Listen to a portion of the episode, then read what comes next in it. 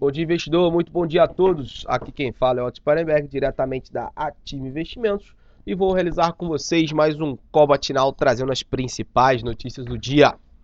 Semana passada, o índice Bovespa recuou mais de 6%, voltando a operar na região dos 76 mil pontos e entregando toda a alta construída nas três semanas anteriores.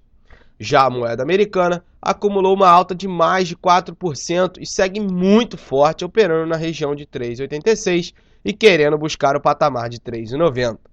Esta semana teremos uma agenda local mais fraca e o calendário político só voltará a ter foco na quinta-feira com o início oficial do período para as campanhas eleitorais. Lá fora, o clima segue muito tenso devido ao desdobramento da crise financeira na Turquia os mercados europeus são pressionados pelos bancos preocupados com a desvalorização da lira turca, pois estes estão expostos à dívida turca.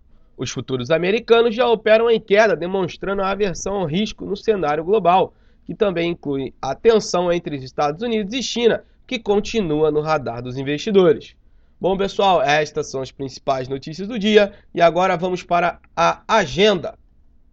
Na agenda do dia, hoje às 11h30, o Banco Central faz leilão de até 4.800 contratos de swap cambial. Às 15 horas teremos a balança comercial. Às 23 horas na China teremos os investimentos e ativos fixos e também a produção industrial. Bom, pessoal, esta é a agenda do dia. Convido a todos a acessar o nosso site www.ativeinvestimentos.com.br ou também a nossa sala ao vivo no YouTube comigo, com Felipe Pradinho e Lucas Claro trazendo as melhores oportunidades de day trade, swing trade do mercado. Você não pode perder. Bom dia a todos e bons negócios.